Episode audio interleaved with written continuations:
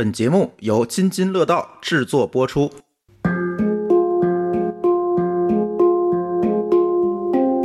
大家好，我叫 Alex，呃，我是乌克兰人，他们有点害怕。爸爸本身就是俄罗斯人，妈妈是乌克兰人。那一个楼里全是咱们中国人，他们那边也在激烈的开火，都躲到了同一个地点，而且当地已经停电了。基辅的地铁确实很深，比咱们北京的地铁的扶梯的速度还要快，大概能坐个五分钟。那你喜欢吃中国菜吗？喜欢，喜欢吃宫保鸡丁、饺子、包子、土豆牛肉干面。从好像有人类文明、人类社会开始，这个战争就以不同的形式、不同的方式、不同的地区一直在上演着。包括美军在空袭索马里，以色列在轰炸叙利亚，都是人类命运共同体，都是挺让人牵挂的。本身呢，感觉还是咱们中国是全世界最安全的国家，没有之一，都应该珍惜现在的生活。我们希望还是说一直能够和平下去，不要有战任何战争。Hello，大家好，又到了原汤化原食新一期的节目了。我是阿福，嗯，我是一姐。这几天我相信大家，呃，手机肯定就刷屏了。这几天都会关注以及议论，就是这个俄乌的战争。可以说现在也是呃战火纷飞，狼烟四起，全世界目光也都聚焦在了这个事儿上。所以今天呢，我们也从呃某一个角度来关注这件事儿。今天请来的多位嘉宾都是重量级的嘉宾哈。大家好，我是津津乐道的舒淇。嗯，那今天我们还请到了一位长相非常英俊帅气的小哥，Alex，自我介绍一下吧。大家好，我叫 Alex，呃，我是乌克兰人，我来中国二零一八年学习汉语。嗯。另外还有是，呃，在天津的一位企业家，也是我的同学，苑婷苑总，以及他的这个老公，也是呃 Alex 的翻译老丁，跟大家打个招呼吧。大家好，嗯，大家好。呃，最近大家都在关注的，可能更多是从新闻上了解一些消息哈，包括一些自媒体，大家都在讨论这个事儿，好像这个事儿变成了一个人人都在。关注的事儿，我们更想说的是，大家关注的这个地方在乌克兰，呃，在新闻背后，它到底是一个什么样的一个国家？它有什么样的风土人情？它那里的人是什么样的性格？它这里又发生着什么样的普通人的故事？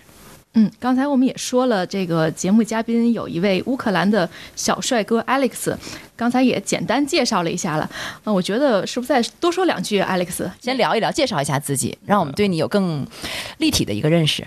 嗯，好吧，嗯，我二十六岁，可以说我的爱好吗？当然可以。嗯，好吧，啊，我的爱好是拍照和做视频。嗯，我喜欢锻炼。嗯，在中国，呃，四年多。嗯，喜欢拍照和喜欢锻炼的一个小伙子哈。而且 Alex，呃，他是会三国语言哈，会这个俄语、英语以及中文。还有乌克兰语，乌克兰语。那通过这个 Alex 自我介绍，大家可能也感觉到，我不知道 Alex 这几天是不是好多你身边的人，包括你在中国的这些同事啊什么的，呃，会有很密集的关注你的家里的情况。I saw the news and I called my mom.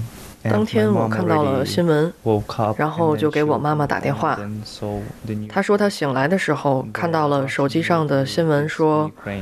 嗯，俄罗斯的军队已经进入了乌克兰。呃，What is the situation in the Kiev? And she's already. 我问他基辅的情况怎么样？他说听到了爆炸的声音。俄罗斯的军队进入到了乌克兰的几个不同的城市了。那 Alex 爸爸妈妈现在都还在乌克兰吗？嗯，爸爸妈妈在乌克兰，在家里，在家里。嗯，家里还有谁呀？你有兄弟姐妹吗？还有有姐姐，姐姐和奶奶，妈妈的奶奶。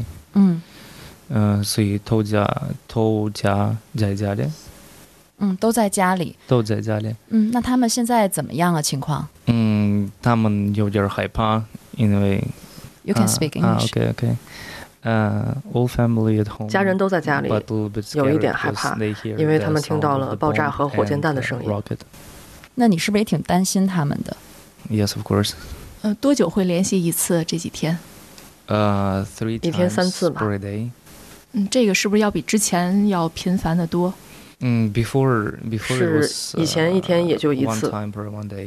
嗯，你现在家人都住在乌克兰的什么地方呀？嗯，在基辅。嗯，都住在基辅是吧？都都都。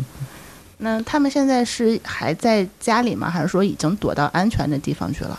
他们现在在家里，但是，but，嗯，Russian military，但是俄罗斯的军队到处射击，不知道子弹有可能会打到哪里的建筑，而且也没有足够多的像避难所这样的地方可以躲藏，所以他们都待在家里。那他们有没有说想要嗯去别的城市？或者是去哪个安全的地方去躲一躲？嗯，现在现在都是不安全，因为嗯，Russian military shoot everywhere。因为他们到处射击，不只是在基辅，还有其他城市、其他地方。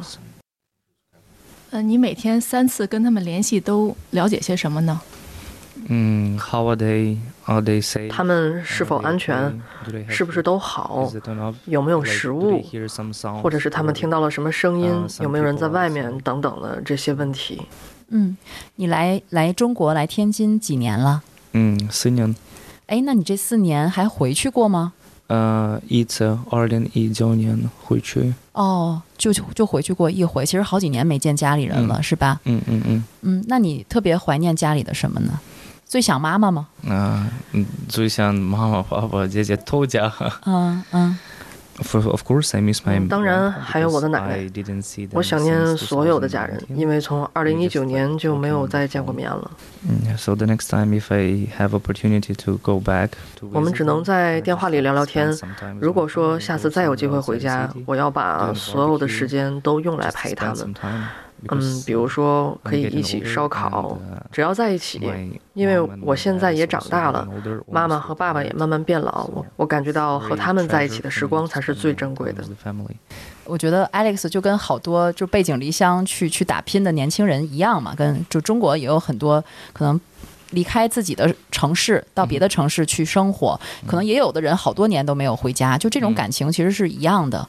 那那你现在就是可能因为疫情吧？是不是也回不去了？这两年有本来是有计划的吗？嗯，Yeah, I didn't have the chance before to. 嗯，是的，因为疫情还有很多工作上的事情，我一直没有机会回去。嗯，但是我妈妈总是告诉我说，就安全的待在中国，然后照顾好你自己，Protect yourself。嗯，在中国挺安全的，是吧？嗯，挺安全的。嗯，那你这几天跟他们联系是用视频的方式吗？Yes，啊，是的，是的，打视频或者是语音电话。你觉得他们状态还好吧？还好。呃，像现在不是好多新闻上看到说那个物资，比如说吃的、水比较紧张。啊，They haven't prepared yet because 他们准备的还挺充分的，因为一些超市还正常的营业，呃，人们可以买到水啊、蔬菜啊这些。因为我听说现在乌克兰已经给民民众去发枪了，在基辅很多平民百姓他们是能拿到枪的，这个这一点你们自己害怕不害怕？Like they they want uh to go like Russian military wants to go in Ukrainian 但是我们还需要再等等看，也许明天或者是接下来的几天。可能还会再有新的军队继续闯进来。他们可能想要去争夺议会，去抓到总统。也许他们会想要谋杀总统，或者他们想要重新建立一个新的乌克兰政府。嗯，那这样的人会很多吗？很多。每天人们都想要去保护自己的城市，而且这样的人越来越多。那嗯，你们作为住在基辅的普通人，就看到周围有一些平民拿着这些枪的话，你们会感到害怕吗？I guess no, because 我猜不会。呃，right now at the school，因为我们上高中的时候就会学习如何使用手枪，如何使用一些武器。These days, nowadays. 我们政府要求人们，如果没有加入军队，每天下午六点之后一定要待在家里，或者是找个避难所，保护好自己。学生从十年级或者是十一年级毕业，差不多从高中毕业的学生，在学校里都曾经学过如何使用武器，如果有火灾，如何使用防毒面具。如果说有人受伤，如何急救来保护同伴，这些我们都学过，救援都有。那你们当时学的那个枪是什么样的枪？是手枪还是冲锋枪还是？No, just like the first, it's like 嗯，不是这样的。最开始的时候只是学习最基本的手枪。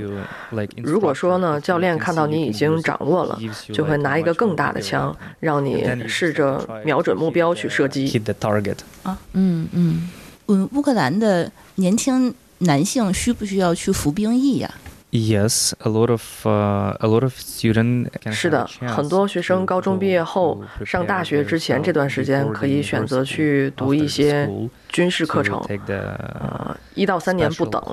结束之后呢，可以继续做士兵，或者是花很多的钱去读专门的军事学校，然后毕业之后就可以到部队里当军官，或者是做文职。所以，并不是说强制的要求每一个人都去服兵役，是吧？No, no, no, no, no. 嗯。就我觉得听 Alex 讲，就是我觉得还真是挺意外的。就是他们可能从很小的时候就要学习射击，学习怎么使用枪支。嗯，虽然我们可能军训的时候也也会有有一定的接触哈，所所以就是到底现在这个乌克兰当地是一个什么样的情况，也是大家特别关心的。除了 Alex，他可能就像我们普通在天津或者在中国的人一样，只能通过电话或者是这样的一些其他的信息的方式去了解在乌克兰的家人。包括在乌克兰到底是什么样的一个形式？呃，今天我们还请到了这个中智国际的苑婷。呃，苑婷，呃，因为你们公司可能有很多业务，而且在乌克兰当地也有一家分公司，是这样吧？那你可能也会更关心在那里的你的员工现在情况怎么样？嗯，是的，嗯，我先介绍一下啊，我们中智国际是做这个呃国际交流业务的啊，然后在全世界大概四十多个国家和地区啊都有分支，然后在乌克兰这边的话，主要有两个地点，一个是在首都基辅啊，还有一个是在南部的城市叫奥德萨，是一个乌克兰的第四大的呃城市，它是一个港口城市啊，这两个地方。呃，这两个地方的话呢，都有我们的人员，有中中国人，然后也有当地的乌克兰人，啊，然后我们是在二十四号的下午的时间，下午咱们呃中国北京时间是下午，他们那边是早上，然后得知，因为我们平时也是用微信啊、电话或者是视频，得知他们那边有这个紧急的情况，就是呃两边已经开火。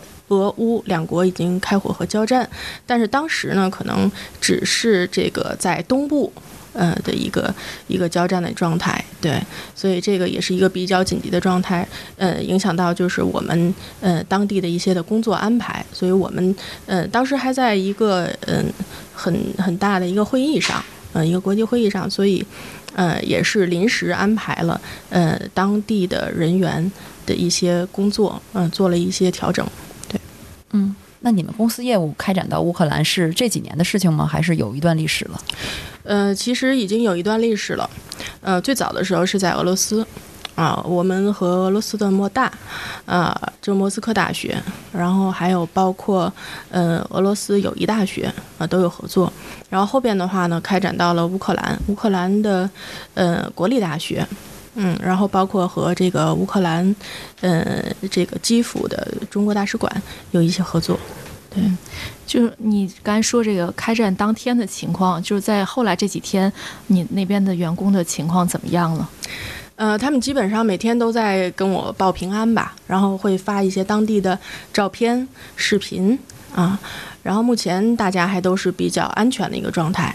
然后在当天的时间，就二十四号当天，呃，我那边的乌克兰人，乌克兰人员工，他呢已经就是，呃，被。派发被调遣到这个军事基地，说马上要给他发这个武器，让他就要上战场。然后他的家人呢被安置在了呃地下室防空洞，对。然后中国人呢，当时是我们有中国人是从啊哈萨克斯坦。二十三号，也就是说开战前一天，抵达了这个首都基辅。然后本来是要去和呃当地去谈一些合作项目的，然后他呢就被困在了基辅。然后在南部的这个奥德萨这个小城，小城里边呢是中国人，呃，当地的中国人都住在同一个楼里，那一个楼里全是咱们中国人。然后本来他们就觉得没有什么事儿，但是呃后来。这个情况发展了三四天之后呢，他们那边也在激烈的开火，然后也都躲到了同一个地点，就大家不能动，而且当地已经停电了。对，可能有很多的就是生活的状态在处理，但是每天还都在报平安。嗯，就刚才你说的有一句话让我觉得很好奇，他现在就是俄乌战争打响的时候，当地的这个乌克兰人是他们会被紧急征兵吗？是的，是的。对，他们十八岁到六十岁之间的呃乌克兰人是不允许出境的啊，必须要留在本国，随时被征兵。对，嗯，我们在当地的员工，他是今年三十岁，一月份的时候是刚刚生了一个小宝宝，孩子才一个多月。对，所以很有可能现在在战场上就是打仗的一些人，他可能本身就是普通人，他就是普通人。对对，然后就迫不得已必须。到时候就是上战场，是的，是的，嗯，对，这个都是迫不得已的。而且现在我们刚得到的消息就是，乌克兰呃政府方已经给在乌克兰呃国境内的外国人发放武器，如果他们也愿意上战场，也是可以的。对，其实我觉得苑婷这儿还是能得到好多一手的消息，因为你有好多员工在乌克兰当地。但我觉得这对你而言其实也是挺突然的一件事儿，可能你们对吧？在全球的可能好多业务，在很多国家都有业务，但是这次是最特别的一次。对对，因为毕竟嗯，这么多年也没有遇到过战争，大家也没有想到这个情况就是突然之间就发生了。对，所以也有很多措手不及的。对，嗯。哎，那平时的时候，就是没有战争的时候，你们在乌克兰当地的业务还是很繁忙的吗？尤其这几年的，有那种感觉吗？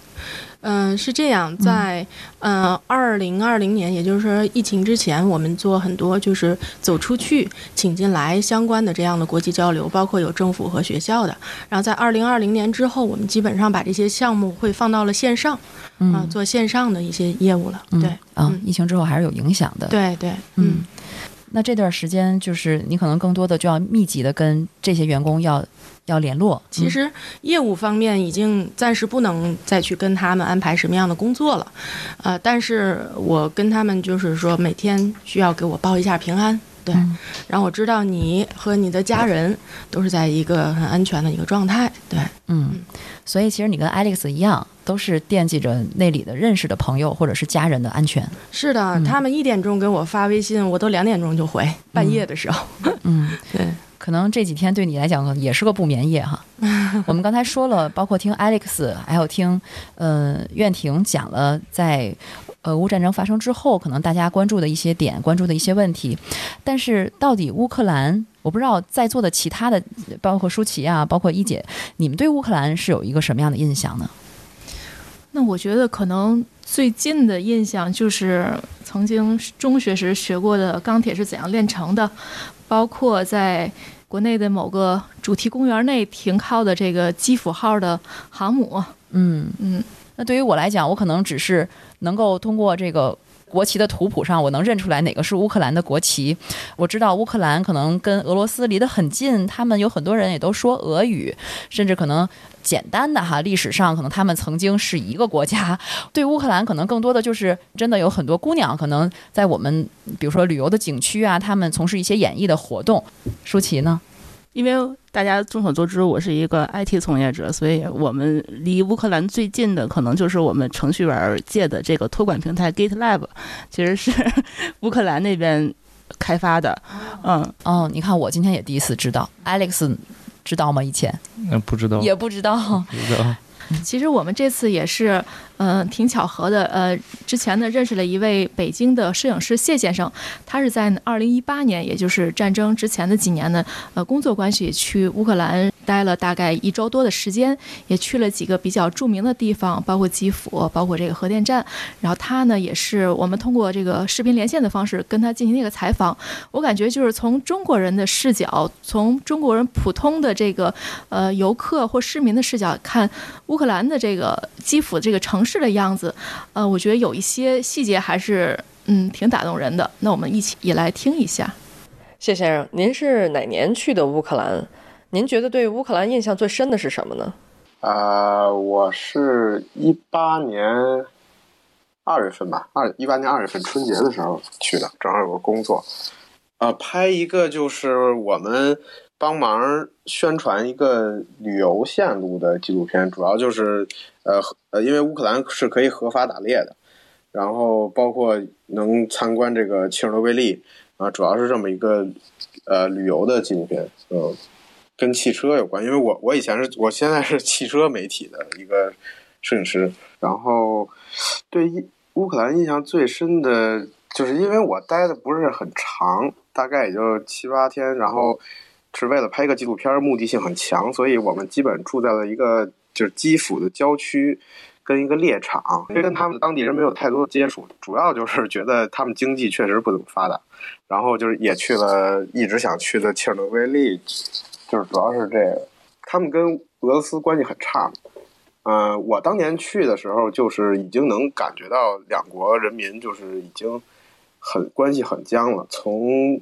民众方面就很多人，呃，就已经很多人事儿吧，啊，就已经僵关系很僵了。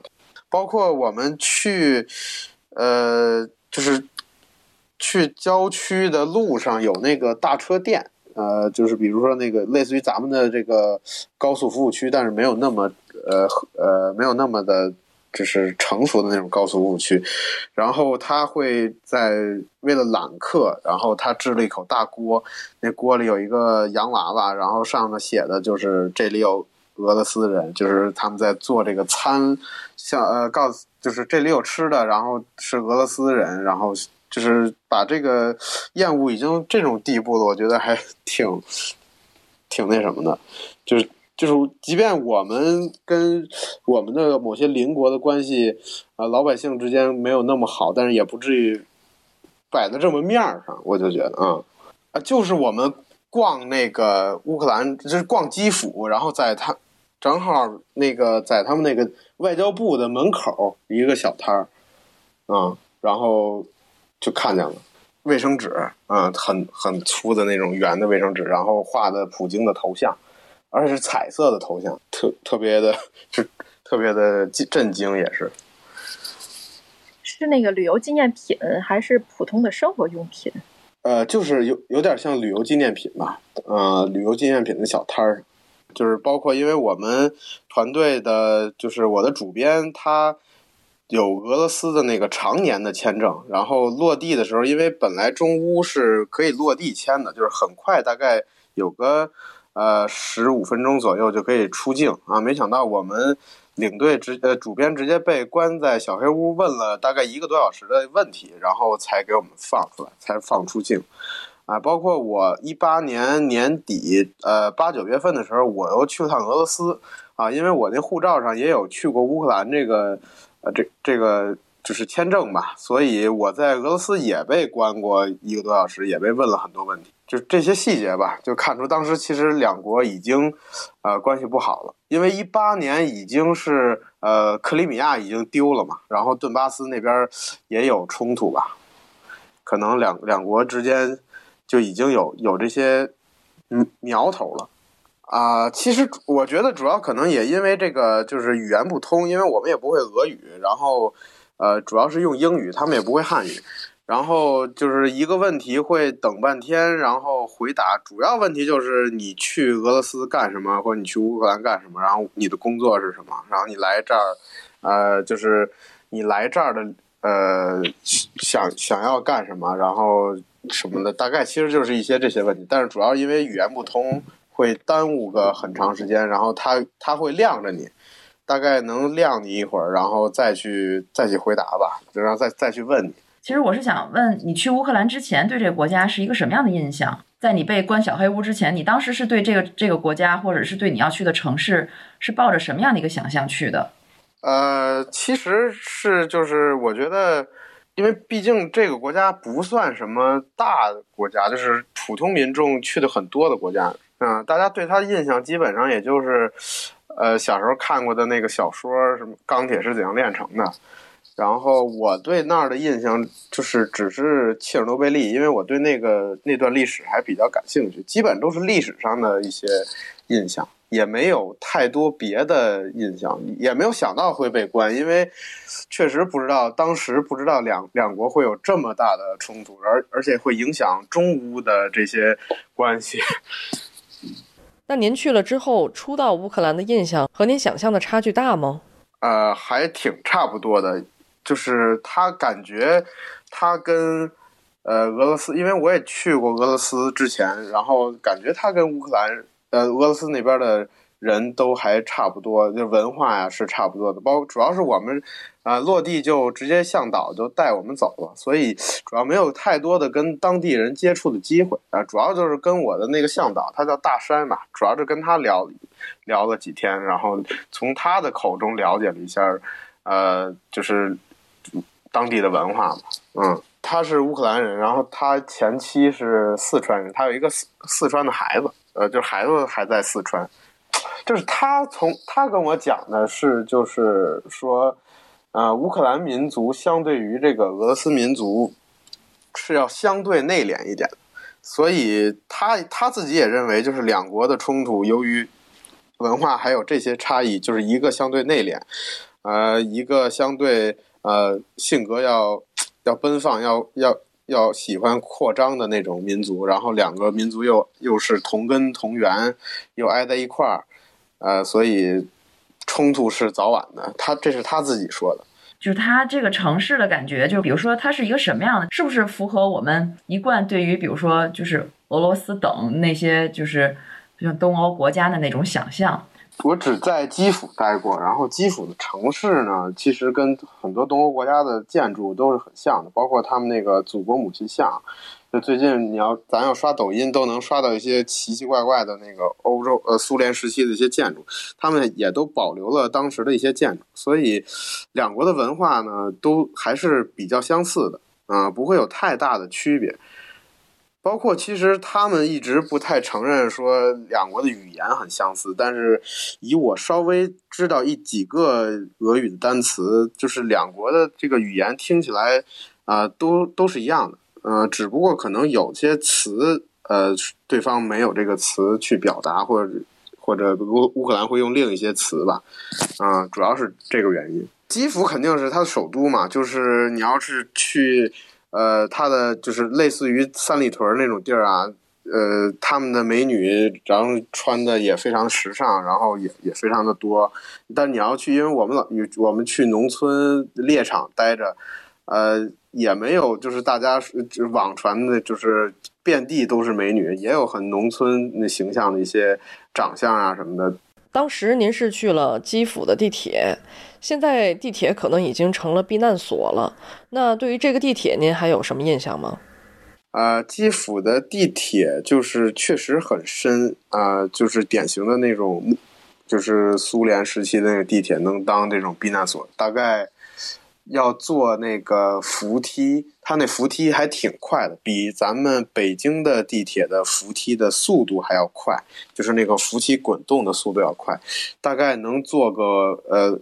五分钟，就是才能到达最底下吧，五到五到六分钟吧，反正很长很长。呃，至于里面基辅的地铁，呃，我觉得没有莫斯科的壮观，而且就是很简陋，包括地铁的设施，呃，包括那个列车，我觉得比我九十年代在北京坐那一号线的那个车还要糟糕，嗯，非常非常落后。而且线线路非常少，好像说是呃，就是除了莫斯科，好像什么最深的地铁了吧？就是那种滚梯，不是那种直梯，滚梯大概得坐五六分钟。好像以前说是，呃能防核弹吧，就是毕竟冷战，这就是冷战时期的产物嘛。然后您那个微博里还提到去那个普利皮亚吉，啊，对，普利皮亚吉，啊，那个其实就是切尔诺贝利里面，就是所有的这个，呃，所所所有的那个，就是当时科学家的那些，就是就是那叫公呃家庭，然后他的那个家人都住在普利皮亚季，他是在呃切尔诺贝利的那个那叫。呃，发电站的北边啊，然后因为当当时这个呃爆炸的时候，风是往北吹的啊，所以呃普利皮亚季受损是最严重的啊，就是很多人有误解，以为这个就是那个那叫啊那些摩天轮啊，那个那些画面都是在在这个呃。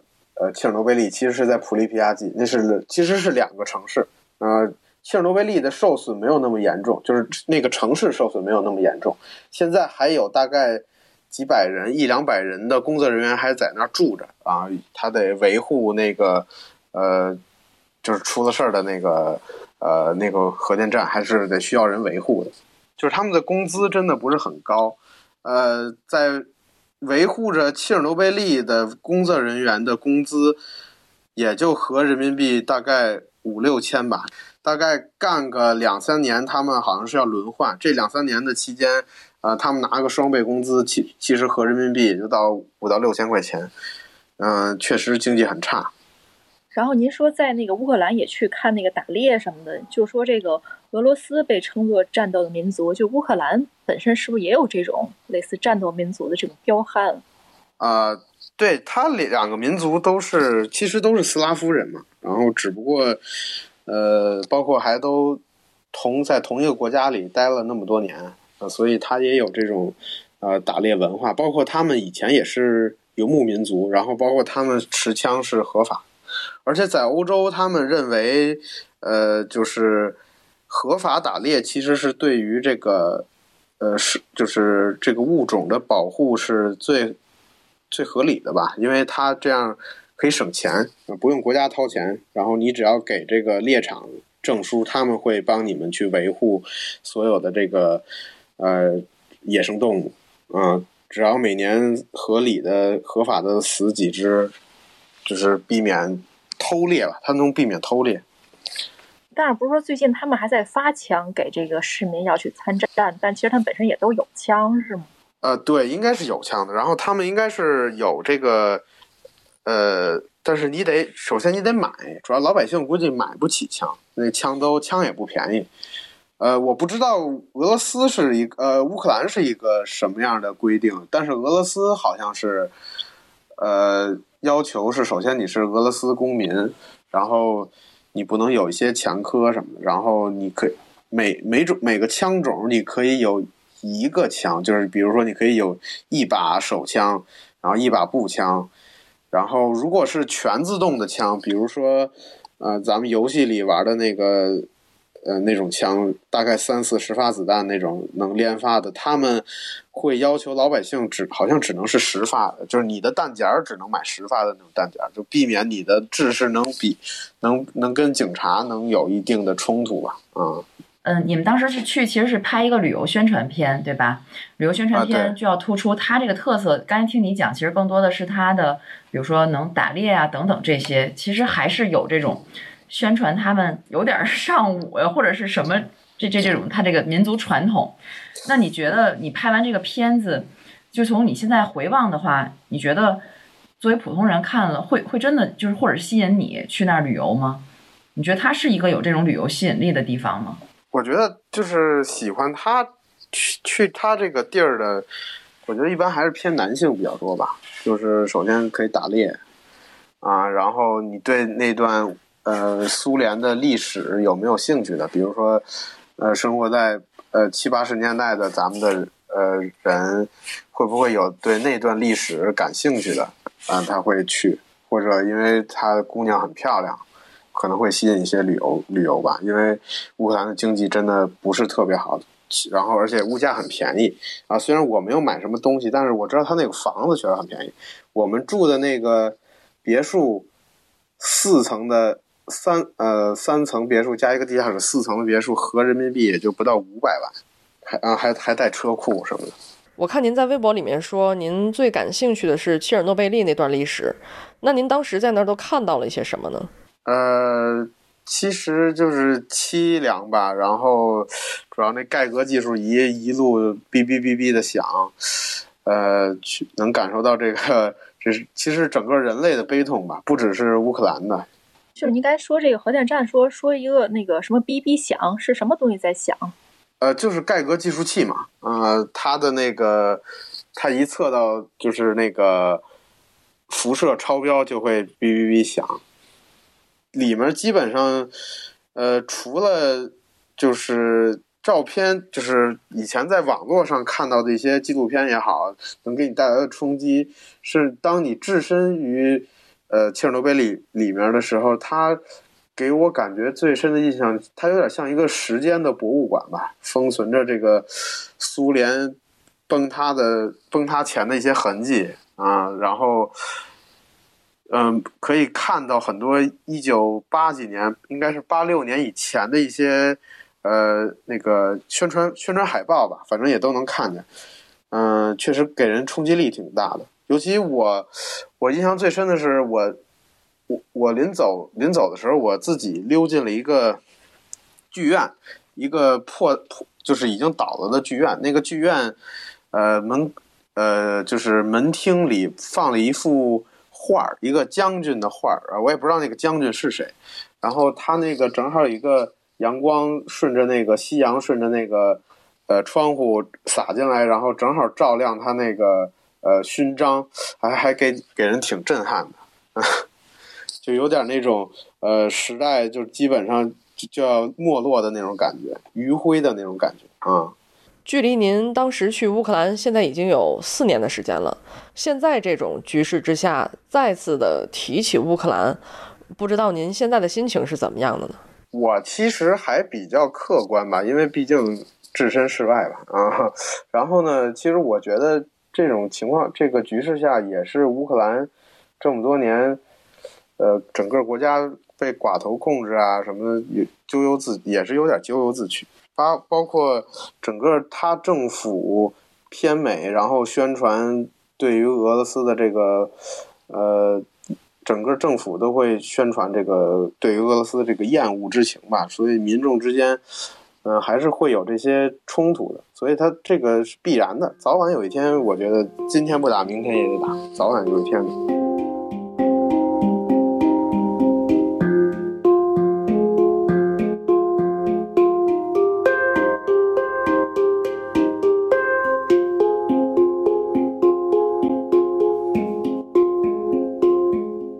果然听了谢先生说，他对乌克兰的印象比我们这去，比我们这些没去过的人还是要深刻一些哈。而且他讲到了好多他的见闻，包括一些细节。那具体乌克兰是什么样子呢？今天我们既然请到了 Alex 来，那我们就让 Alex 给我们来深度介绍一下。那先讲一讲 Alex 自己的故事吧。呃，你大概的成长经历是什么样的？能不能给我们说一下？I was born in Kiev. All my childhood. 我是在基辅出生，在基辅长大的，在那里度过了我的整个童年。高中毕业之后，我就去了俄罗斯上学。大学毕业之后，我就回到了基辅，并且在那里找到了工作。嗯，在那里工作了两年之后，我决定改变一下我的生活，所以我找到了一所天津的学校，来到这里开始学习中文。呃，你为什么去俄罗斯上大学？My grandma. Is the teacher in 我的奶奶在嗯俄罗斯的那个学校当老师，她是地理老师。我可以在那里免费上四年的大学，就因为我的奶奶一生都在从事地理老师的工作。他就是那种一直为了孩子，或者是孩子的孩子，可以一直从事二十到二十五年老师这个职位的工作的人，所以他整个一生都是老师。哎，那为什么你奶奶是在俄罗斯的大学当老师啊？她是俄罗斯人吗？对，她是俄罗斯人。啊，那你父亲？My father, 呃，mother, she is the Russian. 哦，我奶奶是俄罗斯人，我父亲也是俄罗斯人，所以奶奶是老师，我就有一个机会可以免费的在俄罗斯上学。我去了那里，可以认识更多的新朋友，有一些新的生活经验，可以学着独立成长，可以自己为自己做决定，为自己负全部的责任。Alex 其实他自己就是一个。两国的对，应该说比较了解两国的各自情况的一个年轻人，因为因为我们也很意外啊，没想到就 Alex 他的爸爸本身就是俄罗斯人，妈妈是乌克兰人，那爸爸爸等于后来就是一直在乌克兰生活是吧？嗯，sometimes 呃，有些时候他也过来看我，不过只能是在寒假或者是暑假的时候。那我特别好奇，就是你的父亲是俄罗斯人，母亲是乌克兰人，那他们俩交流的时候是用俄语还是用乌克兰语？乌克兰语。等于说你父亲他俄罗斯人也会说俄乌克兰语是吗？我爸爸现在嗯不会说俄语，因为他啊二十年以前他来乌克兰，所以他喜欢说乌克兰语，但现在呃不会说俄语。哦，那你在家里头跟父母交流都是用乌克兰语吗？对对对，所以说你的母语应该是乌克兰语。嗯，呃，但是那你们都是怎么会说俄语的？都是会说，都会说俄语。嗯，就乌克兰人都会说俄语是吗？嗯嗯。呃，是因为你们从小就会用俄语，还是说？呃，It's because the long time ago。因为很久之前他们都属于苏联，都属于同一个国家，所以每个人都会说俄语。嗯，哎，那这么看，其实 Alex 他们家，我觉得应该算是一个书香门第吧。呃，家里有一定的教育教育背景。那看这么看来，其实你的爸爸和妈妈还是有一段特别浪漫的爱情故事的，是不是？嗯，你有你了解的，给我们讲讲吗？啊，Yes, my my father came. 我爸爸是去乌克兰上学的时候认识的我妈妈，毕业之后他们一起搬去了基辅居住，嗯，开始了新的生活，就像普通的大学生一样，找到了工作，然后成家立业，and have family. 就是我从小其实见过很多俄罗斯人，女生特别的特别的好看，对对对，特别窈窕淑女，对，而且她们都是大长腿、大眼睛、高鼻梁，就是还跟一般的就是欧洲人不太一样，就是那种古典的，特别特别好看，嗯。As I remember my mom's story, she's the she's the person. 嗯，在我印象里，我妈妈的故事是这样的：她总是很喜欢待在家里面，好像不是那种喜欢出门的人。但是我爸爸他很喜欢出门，他非常有活力，然后也非常喜欢运动。嗯，在上大学的时候，他试了很多的方法，无论如何也要带我妈妈出去，比如说出去散步、去公园，或者去其他一些地方玩。最后，他终于做到了。我妈妈被我爸爸吸引，他们就决定毕业以后一起去了基辅。呃，together go to Kiev。其实爱情当中经常是这样，两个人都比较互补嘛。呃，这些年的生活，爸爸就一直都在乌克兰，是吧？嗯，一直在乌克兰，对。嗯，而且我感觉就是你，你是家里最小的孩子，用我们中国人说，就是家里的这个小宝贝嘛。嗯，对吧？就一直被呵护长大的。嗯嗯，是不是其实还是在乌克兰算是家里条件比较好的？呃，quite okay. They just want to live the 他们嗯，只是想要过平静的生活。嗯，然后他们会把精力都聚焦在我姐姐和我的身上。他们很希望让我们过上比他们之前更好的生活。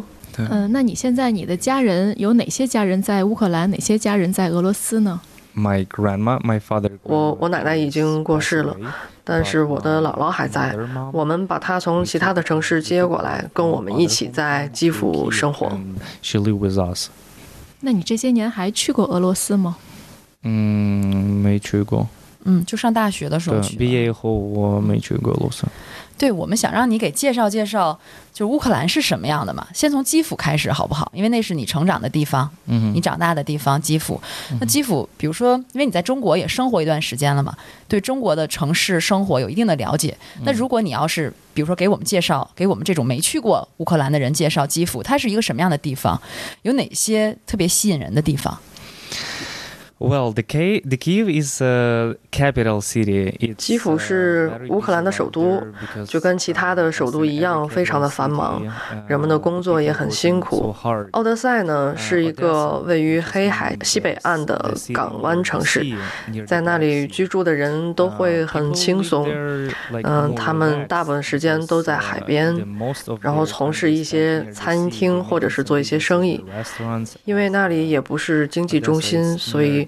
人们在那里居住就会轻松自在很多，而科尔巴千山是非常有名的山脉，冬天的时候呢，景色非常的优美，嗯，会有很多很多的欧洲或者是美国人来到嗯山上去玩、去放松、去度假，嗯，这绝对是乌克兰最美丽的景色之一。One of the beautiful spot in Ukraine。冬季是滑雪吗？Yeah, if you like. 是的，如果你喜欢寒冷的天气，你可以去那边滑雪。我们在那边有过非常不错的假期。对，我看好多其实去以前去过乌克兰旅游的人，基本上都是在那个黑海边上。我估计就是在奥德萨这个城市啊，在黑海边上照一张风景照。奥德萨是呃乌克兰的第四大城市，嗯，像它呢也是一个港口城市，离黑海特别近。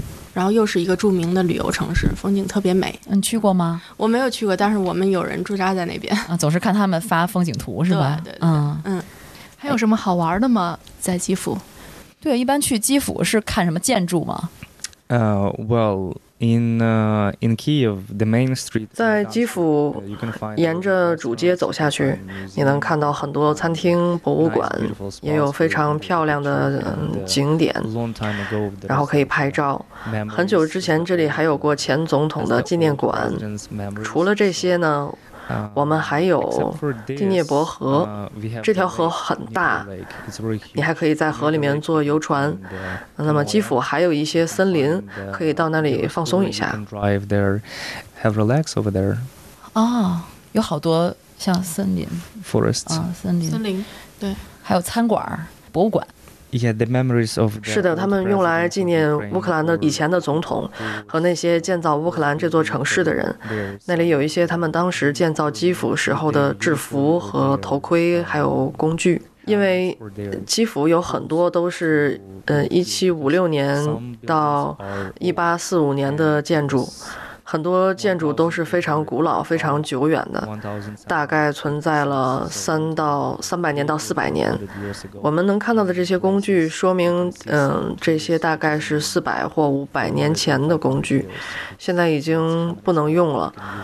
那因为很多建筑非常非常古老，你能看到一些标志，写的都是一七零零年或者是一八零零年。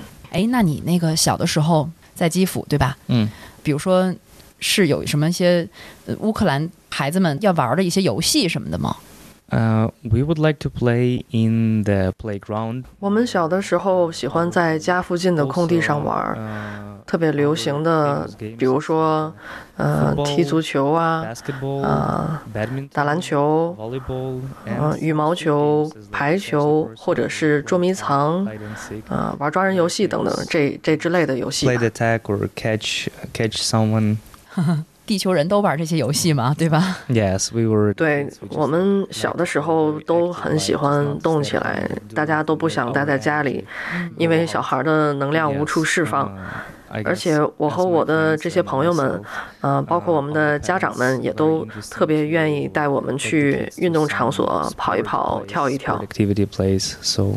哎，那现在是不是也都玩 iPad 什么的，就都不怎么打游戏，就不怎么见面了？会有这种情况？嗯，It's very expensive. iPad 和 iPhone 对于他们来说可能是有点太贵了。你像四五岁的孩子很难拥有这些奢侈品。嗯。所以他们还是更喜欢到外面的一些场地，然后去玩一些有意思的游戏。Games at the playground。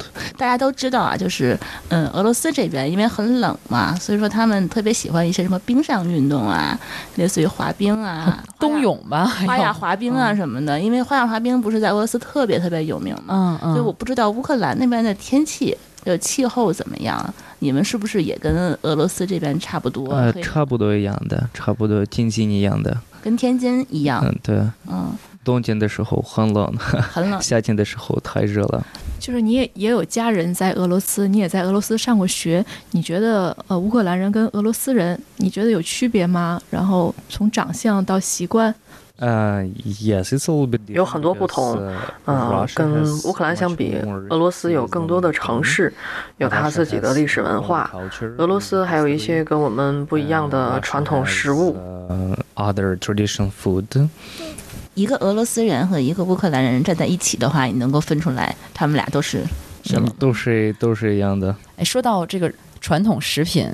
其实我们之前也有我们的听友也想问一问，乌克兰有什么好吃的东西？传统的食品。Well, so the first one is borscht. Borscht is soup.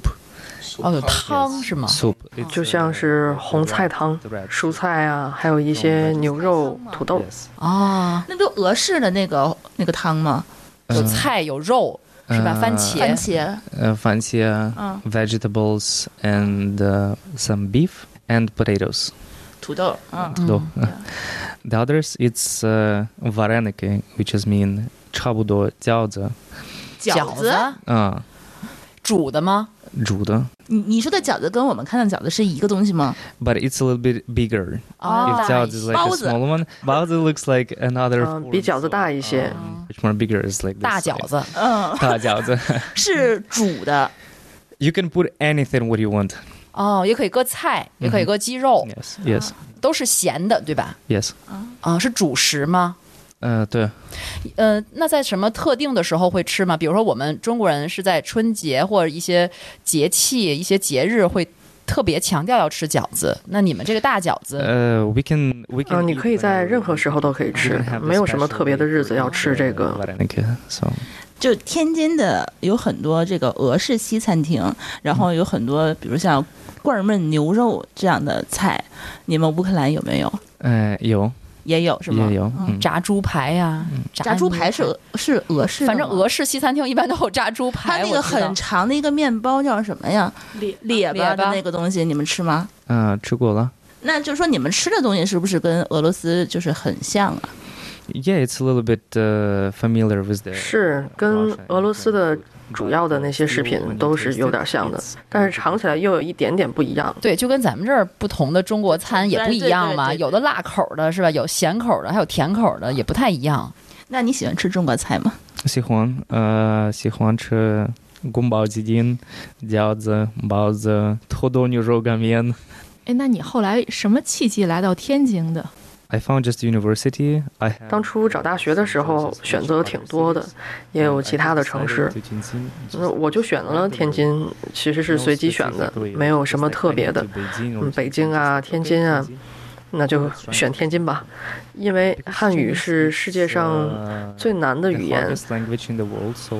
嗯，我想试着去学习了解一下，而且出门在外，很多人都会英语。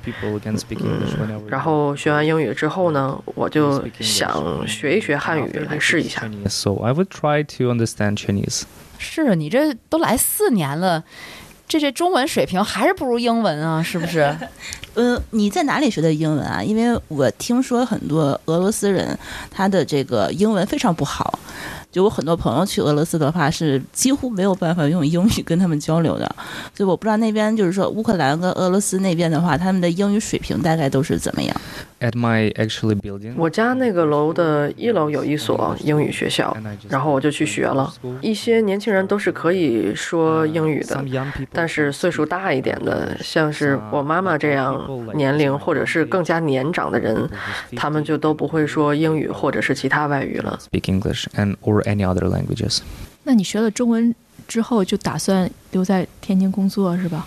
嗯，天津 is very calm city。嗯，天津是一座非常沉静而又平和的城市，也很安全。而且我的女朋友也在这儿。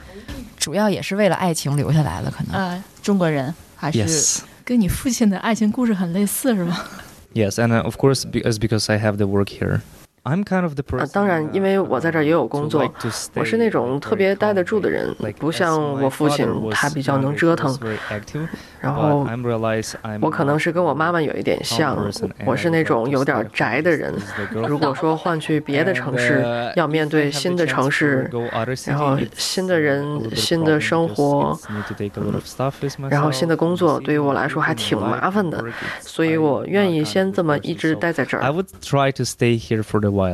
其实他这性格挺天津人的，但是虽然如此，当时从乌克兰到中国的时候，还是应该一个挺大的变化，对吧？嗯，刚来的时候心里忐忑吗？Yes, it was. It was. 是的，一开始我有一些焦虑，嗯，因为我刚来的时候什么中文一句都不会说，就知道你好。最开始的时候真的挺难的，我也很紧张。但是后来我遇到了很多朋友，他们带我去一些地方，然后帮了我很多很多的忙。嗯，那现在一年比一年要轻松多了，因为我已经习惯了这里的文化、这里的人和语言，我确实成长了。刚才这 Alex 也说了很多在中国在天津的一些事儿，其实我们也觉得这几年就是身边的金发碧眼的外国人很多，其实很多人都是俄罗斯或者是乌克兰来的。那咱们也问问这个中智国际的总经理苑婷啊，据你所知，在中国包括在天津的乌克兰人大概是？什么样的人群从事什么样的行业？呃，在天津或者是在中国的乌克兰，大概呃分两种，一种是来求学啊，还有一种是来工作啊。来上学的话呢，主要是呃会来天津，比如说是呃高职、呃本科啊，或者是研究生，或者来读博士啊，分成这几类。然后还有一类呢，就是来工作。工作的话呢，有的是来当模特，因为呃，乌克兰的呃年轻的嗯男孩儿、女孩儿啊，他们的外形都非常靓丽啊，都挺亮眼的。看我们这个嘉宾就能看出来，对我们 Alex 就长得非常帅，对，谢谢，明星脸，他这个色脸都红了。你们是看不见他有多帅。听友群吧，咱们可以给 Alex 的照片给大家看看。对，还是要加我们听友群哈。具体添加方式可以看当天的 show notes。然后还有一部分这个乌克兰人来来天津的话，像做这个平面模特啊、广告媒体啊，或者是从事演艺工作啊都有。然后还有从事这个经贸类的工作，对。但是 Alex 其实还挺不一样的，跟我们大家想象的，一般在我们这儿可能常见的乌克兰的这个国际友人还是不太一样哈。他性格也很腼腆，不是让我们想象的比较热烈或者是奔放那样的性格哈。乌克兰整体的呃国民性格可能还是有一点内敛，稍稍微的有一点内敛，对他跟俄罗斯。不太一样，对，因为我们做国际交流，呃，接触的这些国别的人员比较多，对他跟俄罗斯的性格还是有一些不一样，他稍稍微的有一点点内敛，嗯，但是人呢都是淳朴善良的。比如说他们在这边工作的话，呃，收入怎么样？比他们国内的收入是一个什么样的水平？对，这个聊到敏感的话题了哈，先让 Alex 自己说说吧。就如果你做这样的一份工作，在基辅，比如拿一个什么样的工资，到天津这边是一个什么样的状态？嗯，Well, when I was in Kiev，我在这儿的主要工作是介绍俄罗斯、乌克兰、白俄罗斯还有其他国家的学生到中国来。然后我之前在基辅的工作差不多，也是帮人们做国际交流的，当时是经理的助手。To China to study and learn Chinese。工作内容是类似的。嗯嗯，但是工资差很多吗？It's it's 嗯不一样，工资也取决于你在哪个公司上班。嗯，薪水来看，中国和乌克兰的差别还是挺大的。Between Ukraine and China salary。呃，简单介绍一下哈，在二零二零年，呃。之前，呃，乌克兰人均收入月收入大概会合到人民币是在一千三人民币到一千五这样的。在二零二零年之后到现在，由于疫情的影响，哈，乌克兰老百姓基本上他们的收支是比较艰难的一个状态去维持平衡。的这么一个情况，所以呢，就是对于乌克兰人来讲，他们来中国还是一个很好的选择。那比如讲刚才咱们提到的这几个工种啊，来中国来从事的这几个工种，比如说是嗯，从事商业经贸啊，然后从事演艺、广告、模特儿啊、平面媒体这样的，他们呃有的时候时薪啊可能会达到呃一个小时大概会在。八百到两千，或者甚至于更高，嗯，所以对于他们来讲，还是非常愿意来中国，呃，学习或者是工作的，嗯，而且呢，很多啊，我们了解到身边的很多乌克兰人，他们嗯，还希望就是以后能够定居在中国。比如说找到呃，在中国找到另一半儿啊，找到人生的伴侣，然后长久能够留在中国，对这个都是他们一个期待吧，期待和愿望。嗯，虽然刚才呃苑婷说这个，其实在中国工资待遇会很好，但是毕竟你还是要背井离乡嘛。不知道在乌克兰你们有没有这种家庭连结的很紧密的这种传统？就比如家族都要生活在一起，这种比如说分割两个地方。分分别在不同的地方，而且离得很远，这样都会，大家都会很欣然的接受吗？还是其实也是会心里有牵挂的？It's actually very 家人之间还是很紧密的。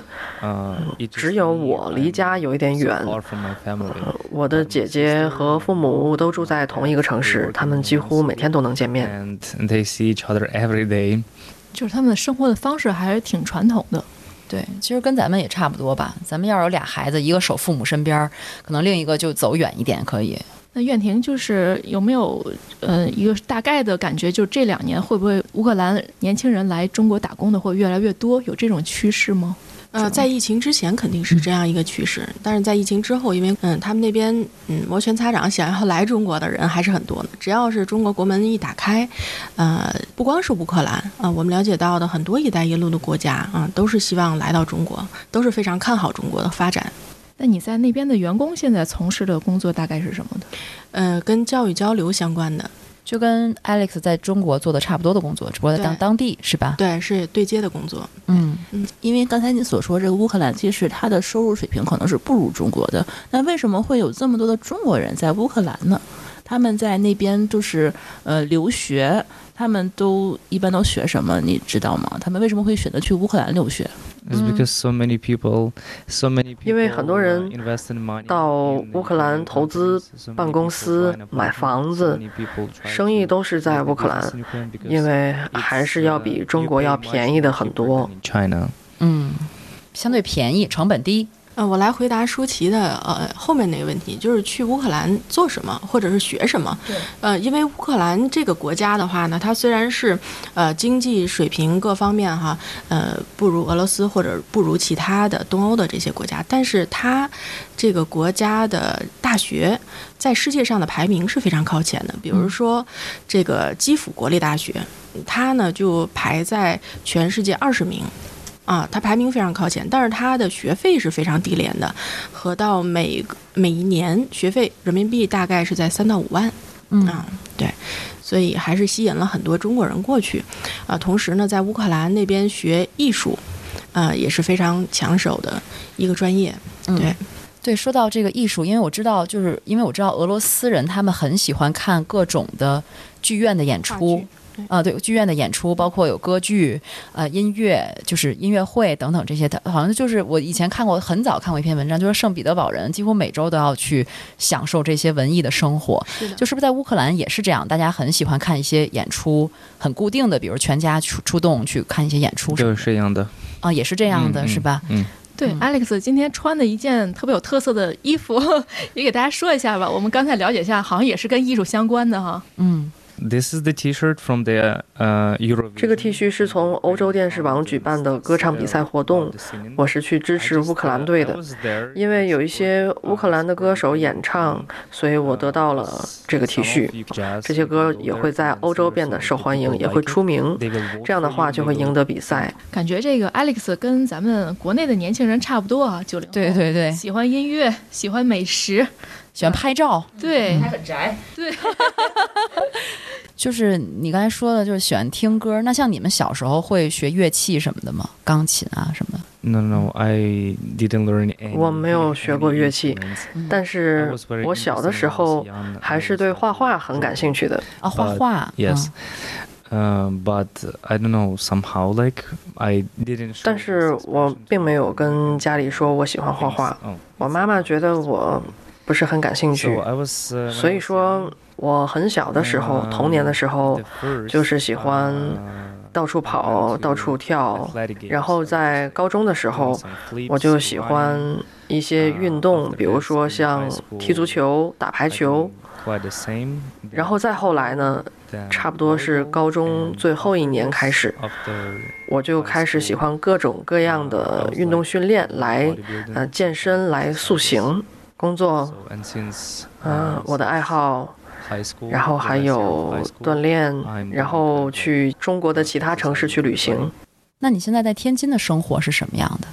呃，work，嗯，hobby，training。and uh, spending my time traveling somewhere, some other cities. 啊， 即便我爆一个小料啊，即便只放假三天，Alex 也要去趟三亚，就是这样的。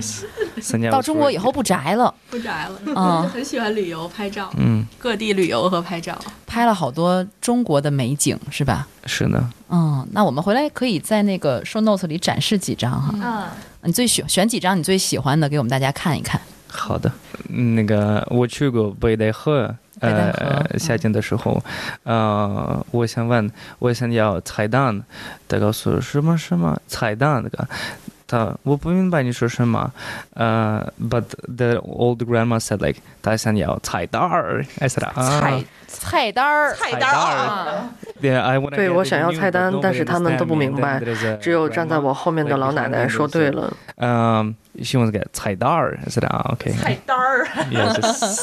Yeah，I I know that's。是，我知道很多人喜欢用儿化音。呃，so。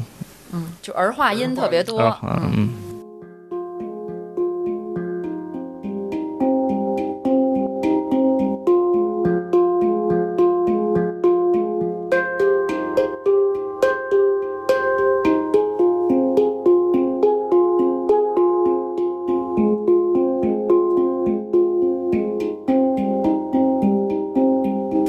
是不是暂时也先回不了国了？那比如说，下一步有什么在天津、在中国的想法和计划？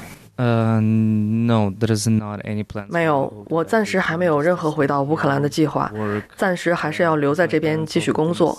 我父母也觉得我现在待的地方很安全，所以我目前没有任何回去的打算。事实上，我也没有特别大的计划。就目前而言，我居住在这儿，工作在这儿，也有自己的爱好。嗯，我也有时间去平衡工作和爱好。或许有一天，我的爱好会变成我的工作。也许这一天会发生在中国，也许会发生在我回到乌克兰之后。Maybe it's gonna be in China. Maybe it's gonna be in when I back to Ukraine. 你会不会就以后有机会把爸爸妈妈也接到中国来看一看？Yes, if if there is a chance. 是的，我非常希望如果有机会，我的家人可以来到中国，我可以带着他们看看天津好玩的地方，或者可以去一些其他的城市旅游。就是感觉他跟咱们身边的中国年轻人差不多，提到这个爱好美食旅游时，眼里都放光。没错，眼睛放光，而且这个感觉到内心的那种喜悦。嗯，但是我相信 Alex 他现在的心情还是比较复杂的，在中国还是很安全的，你可以做很多你想做的事情，但是心里头呢又惦记着家里面的人。现在你你有什么心愿吗？嗯，Well I'm。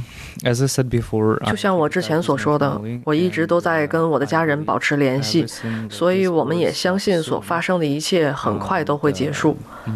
我的父母可以像之前那样拥有平静和正常的生活。事实上，他们每天都会不停地打给我，并且告诉我不要担心，这里一切安好。我的父母也开始意识到，在不远的将来，我也需要拥有家庭，也许会结婚生子，过自己的生活。他们完全的相信我。They absolutely believe in me。是催婚吗？No, I'm not. I'm not ready. 我还没有准备去结婚，因为我觉得我自己还很年轻。我想问问苑婷啊，就是现在这个乌克兰的局势还是不太稳定啊。这企业本身来说，下一步还有什么样一些打算吗？我们因为做国际交流这一块儿哈，跟各国家打交道啊，最初的时候是和这个欧美发达国家，然后最近这十来年我们转方向到这个“一带一路”国家。那呃，“一带一路”国家的话呢，是符合国家的大方针政策的，嗯，然后总体的这个呃发展或者是项目，呃，都是和国家嗯。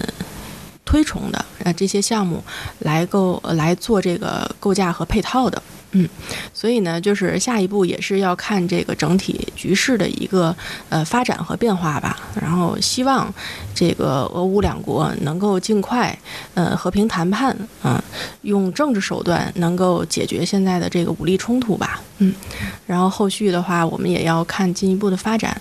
刚才我们跟 Alex 聊了好多他成长的经历，其实我们甚至在聊的过程中，我们一直用我们的印象来讲，我们一直用俄罗斯做对比，因为确实这两个国家离得很近，在我们印象当中，他们的很多习惯可能也很相近。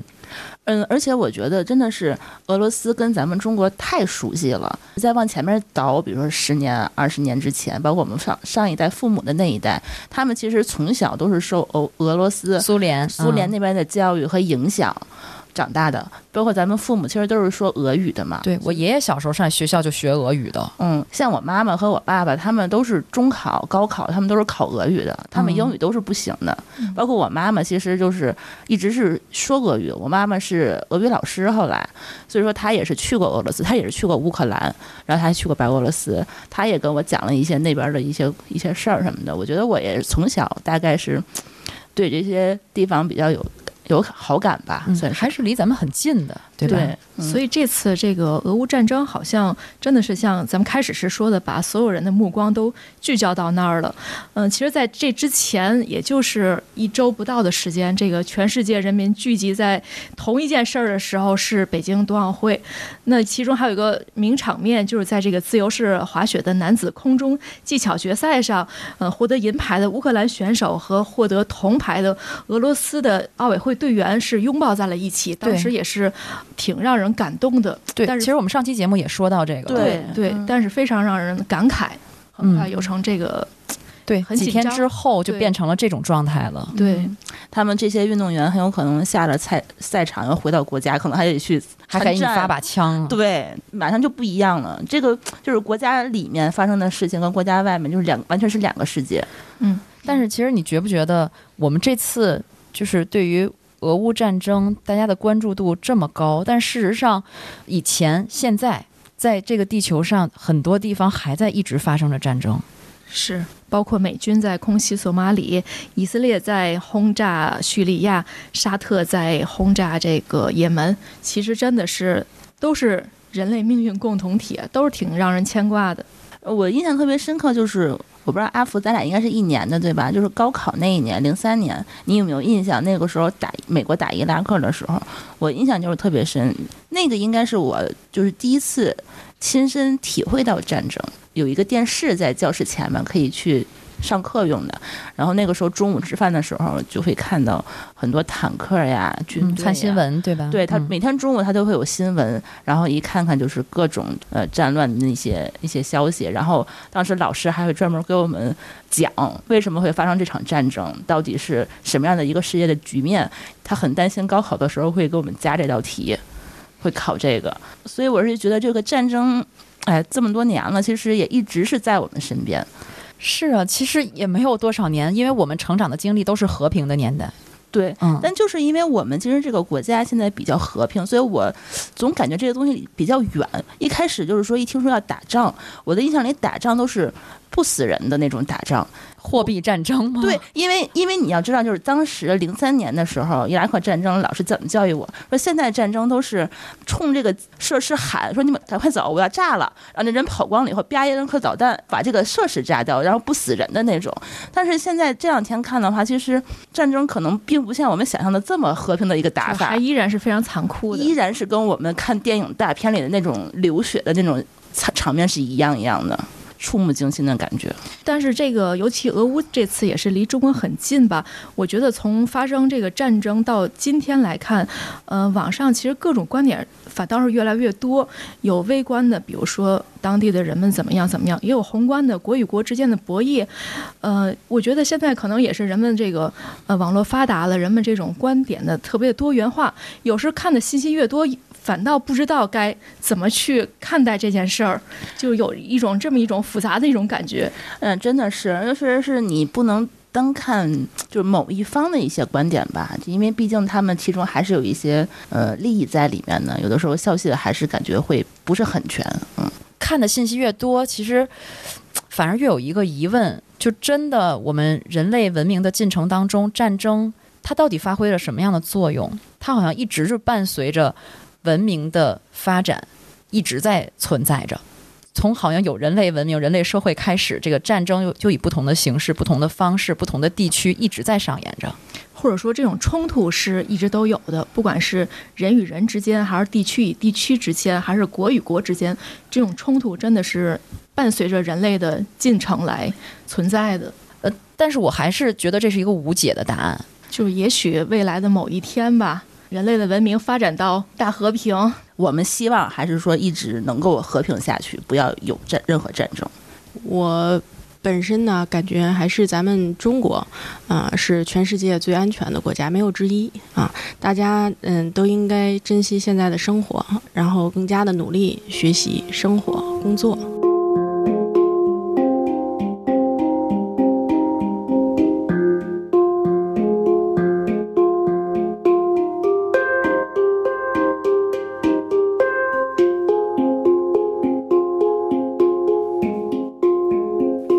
谢几位呃嘉宾，也祝 Alex 的家人呢一切平安吧。谢谢，谢谢，我们希望一切都好。嗯，真的。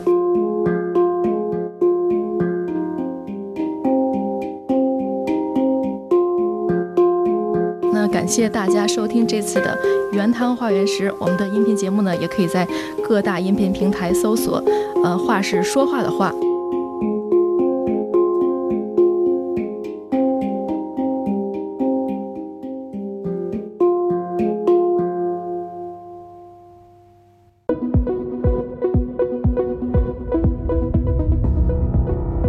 谢您收听本期节目。本期播客节目由津津乐道制作播出。你也可以在我们的官网 d a o 点 f m 找到我们的更多内容作品。如果您喜欢我们的节目，欢迎在微信、微博、朋友圈等社交媒体转发分享。您的分享对我们而言十分重要。如果您希望与我们互动，可以关注我们的微信公众号“津津乐道播客”，天津的津，欢乐的乐，道路的道。在关注后按提示操作，即可加入我们的听友社群。